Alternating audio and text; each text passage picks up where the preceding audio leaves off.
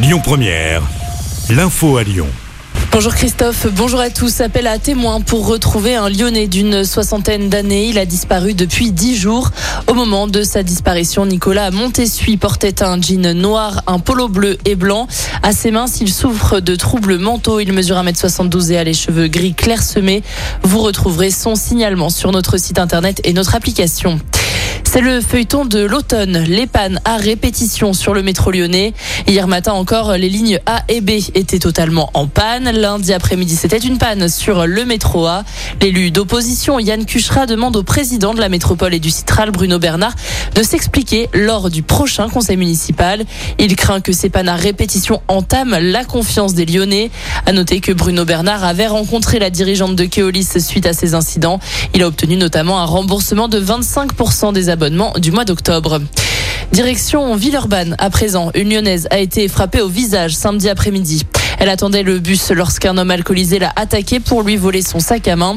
L'individu a été interpellé et placé en garde à vue. Il a reconnu une partie des faits. Il sera jugé prochainement en comparution immédiate. La victime a écopé de trois jours d'ITT. 11 000 euros, c'est la somme donnée par la région Auvergne-Rhône-Alpes pour la LPO, la Ligue de protection des oiseaux. La Ligue fait face à une crise certaine. Cette année, elle a recueilli plus de 3 000 oiseaux contre 1 000 à 2 000 habituellement. Une situation qui s'explique par les violents orages, les canicules à répétition cet été, les fortes pluies également. La région a donc choisi de soutenir le centre pour leur permettre de prendre en charge les oiseaux dans le besoin. Bonne nouvelle pour votre pouvoir d'achat. Le prix de l'eau potable à Lyon n'augmentera pas le 1er janvier 2023. Pour rappel, la métropole passe la gestion de l'eau en régie publique. À cette date, aujourd'hui, c'est Veolia qui s'en occupe. Un choix que Bruno Bernard explique, je cite, pour préserver l'eau, moins la consommer, travailler sur sa qualité, mais aussi mieux entretenir les réseaux pour éviter les fuites.